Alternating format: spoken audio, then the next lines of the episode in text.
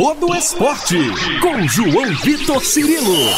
No campo, na quadra, na piscina, no tatame, em todos os lugares. E aqui, no Itacast.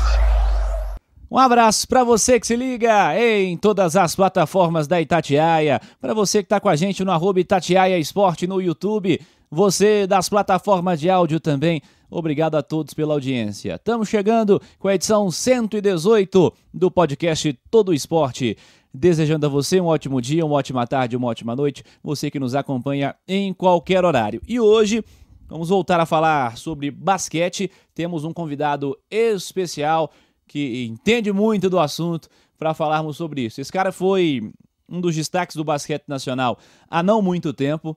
Hoje é um cara que faz um trabalho muito legal também na análise, né? Ele é comentarista de basquete dos canais ESPN e está com a gente para falarmos sobre principalmente a NBA que ele transmite direto sempre lá na ESPN e também falar um pouquinho do Novo Basquete Brasil, do NBB, que ele foi um destaque, chegou a ser jogador de destaque né, na competição, fez história pelo time de Brasília, uma, uma equipe muito forte que chegou a dominar o basquete nacional tempos atrás e podemos falar um pouquinho sobre o que está acontecendo no, na principal liga de basquete do mundo também. Eu falo com Guilherme Giovannoni, ex-ala pivô também da seleção brasileira, e está com a gente. Aceitou gentilmente trocar essa ideia aqui com a Itatiaia, aqui com o podcast Todo Esporte, para a gente falar um pouquinho sobre o esporte que a gente tanto gosta, que é o basquete. Olha, olha só, vamos lá é, falar um pouquinho sobre o que está acontecendo na NBA. É importante dizer, né? Já que nós estamos falando de uma competição que tem todo dia, os números alteram. A gente está é, gravando esse podcast quando as equipes têm mais ou menos 11 ou 12 jogos. Então, esse recorte que a gente está fazendo. Podcast ainda ao ar segunda-feira e a gravação nesse fim de semana. Então, pode ser que a gente fale aqui de uma equipe que está é, nas duas primeiras posições, que no início da semana que vem esteja em terceiro, mas não muda um pouquinho a análise, não, porque tem muito a ver com esse início de temporada e o Guilherme Giovannoni está aqui para a gente falar sobre isso. Guilherme, primeiro, obrigado, cara, por falar com a gente. Prazer falar contigo, trocar essa ideia aqui com a Itatiaia. Queria começar contigo falando sobre a NBA e uma pergunta direta. O que mais tem te chamado a atenção nesses primeiros jogos? Uma temporada de 82 partidas, equipes aí fazendo 11, 12 jogos nesse momento que a gente está gravando, que a gente está conversando aqui. O que mais tem te chamado a atenção, hein, Giovannone? Obrigado mais uma vez. Olá, João Vitor. É um prazer estar aqui com vocês. É muito bacana poder bater esse papo. E nesse início de NBA, né, o que mais me chama a atenção é o equilíbrio, né, principalmente na Conferência Oeste, onde a gente tem aí tranquilamente seis, sete equipes que podem brigar pelo título. O Denver sai um pouquinho na frente como favorito porque é o atual campeão. Né? E no leste a gente tem três favoritos ali principais, mas tem a galera sempre que briga por fora. Então é uma temporada muito equilibrada. Boa, Guilherme. Nós temos na Conferência Leste Boston e Filadélfia aparecendo nas primeiras posições nesse recorte inicial. Você crê que são times que vão conseguir se sustentar nesse posto? E me chamou a atenção Indiana, presente também entre as primeiras colocadas, chegou a figurar ali entre as três, quatro melhores equipes, enfim. Como você enxerga esse recorte inicial do leste? Sim, Boston e Filadélfia começaram muito bem essa temporada aqui. O Boston, com o reforço principalmente do Drew Holiday e do Porzingis, né, formou um super quinteto titular. Né? E Filadélfia com a saída do Harney parece que resolveu um problema. A chegada do Nick Nurse também é, traz uma nova dinâmica, um novo, uma nova maneira de jogar, né? E faz com que o time pareça que se reforçou, né? O famoso menos é mais. É, acho que eles têm elenco sim para sustentar. É claro que a temporada é longa, vão acontecer ainda muitos altos e baixos aqui, mas esses dois times têm tudo para para terminar entre os três primeiros aí da Conferência Leste. É, eu acho que Indiana é uma equipe que é uma surpresa, mas nem tanto. Eles já foram bem no ano passado, se reforçaram com alguns jogadores pontuais e tem o Tyrese Halliburton, realmente uma estrela da liga hoje que pode levar o time nas primeiras colocações da Conferência Leste, quem sabe até se classificar diretamente para os playoffs. Guilherme, é importante dizer sobre Milwaukee, né? Milwaukee é tido como um dos favoritos nessa conferência e tem uma nova parceria Damian Lila e Yannis Antetokounmpo. Como é que tem funcionado até aqui? Em relação ao Milwaukee, é claro que Lillard e Yannis Antetokounmpo formam uma super dupla, mas ainda o time não está bem encaixado. A defesa não é a mesma das últimas temporadas e o ataque ainda precisa de um pouco mais de química. Eu acho que o time precisa de tempo, precisa ter um pouquinho de paciência, porque é, tem muito talento ali e jogadores que sim podem defender muito bem, uh, principalmente a questão da proteção de aro, defesa de um contra um. Acho que precisa ter um pouquinho de paciência com esse Milwaukee Bucks. É, acho que tem que ter paciência, né, Guilherme? Porque realmente são dois All-Stars que estão juntos aí agora. O Yannis já há bastante tempo em Milwaukee, o Lila ficou uma bastante parte aí, né? Um grande tempo da sua carreira jogando lá por Portland e vai para um novo desafio, um desafio grande. Acho que vai vingar, acho que vai dar certo. Do lado oeste, você citou Denver na sua primeira resposta. É, Denver se posicionou desde o começo na ponta, né? Porque é, são os atuais campeões, são tidos aí desde sempre como a equipe a ser batida para essa temporada. É acompanhado de perto por, por seus adversários, que a gente vai falar um pouquinho na sequência, mas os Nuggets seguem como os grandes favoritos? É, Denver é, continuou na mesma pegada da temporada passada, né? Eles estavam jogaram muito bem, tanto que foram campeões e tal, e o time mantém é, esse mesmo tipo de jogo. Né? Nesse momento aqui, é, sofrendo um pouquinho com a ausência do Jamal Murray, que tem um problema muscular, mas é, o time é muito sólido, o time é grande, bem treinado, perdeu algumas peças que já foram repostas, né? O Michael Malone é um excelente treinador, é, e, e o time, assim, sem dúvida alguma, é o time a ser batido do Oeste. Né? Todo time que está no Oeste e que tem a ambição de chegar nas finais da NBA tem que pensar em alguma maneira de parar o Nikola Jokic. É, parar Nikola Jokic vai ser fundamental para que alguém brigue, né? Alguém consiga brigar com Denver nessa temporada. Aliás, na Conferência Leste, quem também apareceu bem desde o começo, é, na numeração, né? No, no, no, retrospecto até aqui, o Dallas Mavericks e o Minnesota Timberwolves. Uh, como é que você tem enxergado a força dessas equipes? Quem mais te dá confiança? Você acha que elas vão conseguir seguir brigando ali nas primeiras colocações? Dallas e Minnesota são duas equipes que é, têm bastante talento, né? O Dallas principalmente com Kyrie Irving e Luka Doncic, é, mas eu não tenho muita confiança nesse Dallas, né? Eu acho que eles estão com uma tabela favorável até aqui, tem jogado contra times que estão em problemas e eles estão fazendo o dever de casa e isso a gente tem que falar porque realmente poderia estar perdendo esses jogos também, né? Mas eu quero ver quando eles tiverem desafios uh, mais importantes, jogarem contra os principais times da Conferência Oeste, contra os principais times da Conferência Leste. Eu acho que esse time pode ter um pouco de dificuldade. Já o Minnesota não, o Minnesota eu já vejo de maneira mais sólida, né? É a melhor defesa da, da, do campeonato até aqui. É, tem na sua estrela o Anthony Edwards, mas você tem aí Carl Anthony Towns, você tem o Gobert, que agora eles conseguiram se achar, jogar bem juntos né? E tem o Mike Conley, que é um jogador experiente que coloca, que organiza muito bem esse ataque.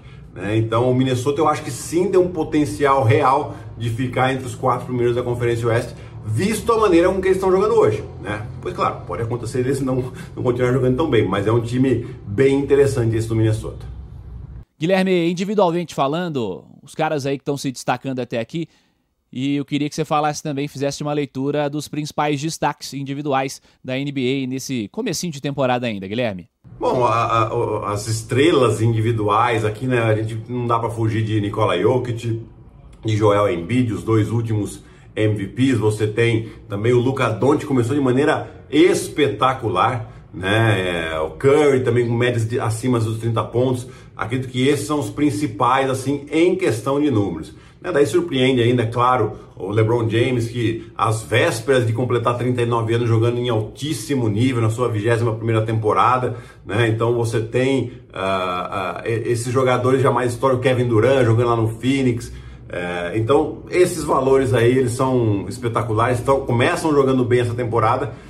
E aí a disputa do MVP, a gente sempre fala, né? Que fica, é claro, na performance do jogador, mas você tem que alinhar com a performance do time também. Quem tiver lá em cima vai ter mais chance.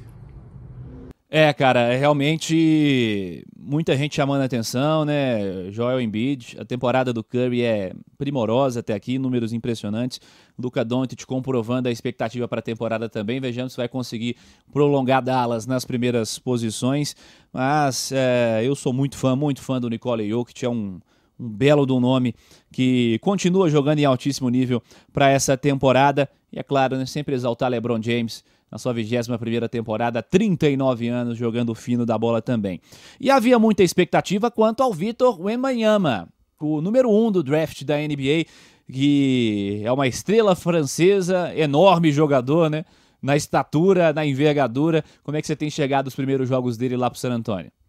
O Vitor Wembanyama é um fenômeno, né? Jogador é, muito alto, 2,25m, 2,44m de envergadura, com mobilidade, né? A gente já difícil, eu não lembro de ter visto alguém tão alto, tão ágil quanto o Vitor Embanyama. Né? E também tem muita habilidade com a bola na mão. Né? O jogador que tem tudo para ser uh, um dos principais jogadores da história, precisa continuar na evolução dele. Acho que ele começou bem. É, claro que tem uma expectativa muito grande. E ele sim vem, vem correspondendo a essa expectativa. Né? Inclusive, já se fala na possibilidade de ser o defensor do ano logo nesse ano de estreia. Né? Mas vamos com calma, acho que está indo muito bem. É, porém, o time dele também precisa evoluir para que a gente comece a falar ainda mais dessa estrela francesa. Legal, fechamos esse papo de NBA. Giovanoni, vamos falar do NBB. Aliás, é, a gente está gravando isso após o Minas vencer a sua sexta partida é, em seis jogos. As cinco primeiras partidas fora de casa, vem uma sequência em casa, Estamos gravando um pouquinho antes do jogo contra o César Franca, mas venceu o Bauru em casa. Minas com seis vitórias e nenhuma derrota nos seus primeiros jogos. O Minas é impressionante. Eu acho que do NBB vem sendo um destaque. Puxando a sardinha para o nosso lado aqui, importante a gente falar do que o Minas tem feito também, Giovanoni. Ah, o time do Minas vem investindo no basquete masculino há alguns anos, né? Sempre ali chegando entre os quatro primeiros, uh, conquistando inclusive título de, eh, de, campeonato nacional. Eu até me fugiu de qual título, eu lembro que o Minas conquistou um título, acho que foi a Copa Super 8, né? É, e o Minas é, é, é, é, um time muito sólido, começa muito bem, um, um, tem um, um, ótimo técnico e tem uma estrutura espetacular é, para os atletas treinarem tranquilamente. Né? Eu acho que é legal ver sempre essa continuidade e esse investimento no basquete é, fora do Rio de São Paulo, né? É, então é muito legal o Minas. Conheço, já joguei muitas vezes lá, conheço muito bem o clube e fico feliz que o time tenha essa consistência.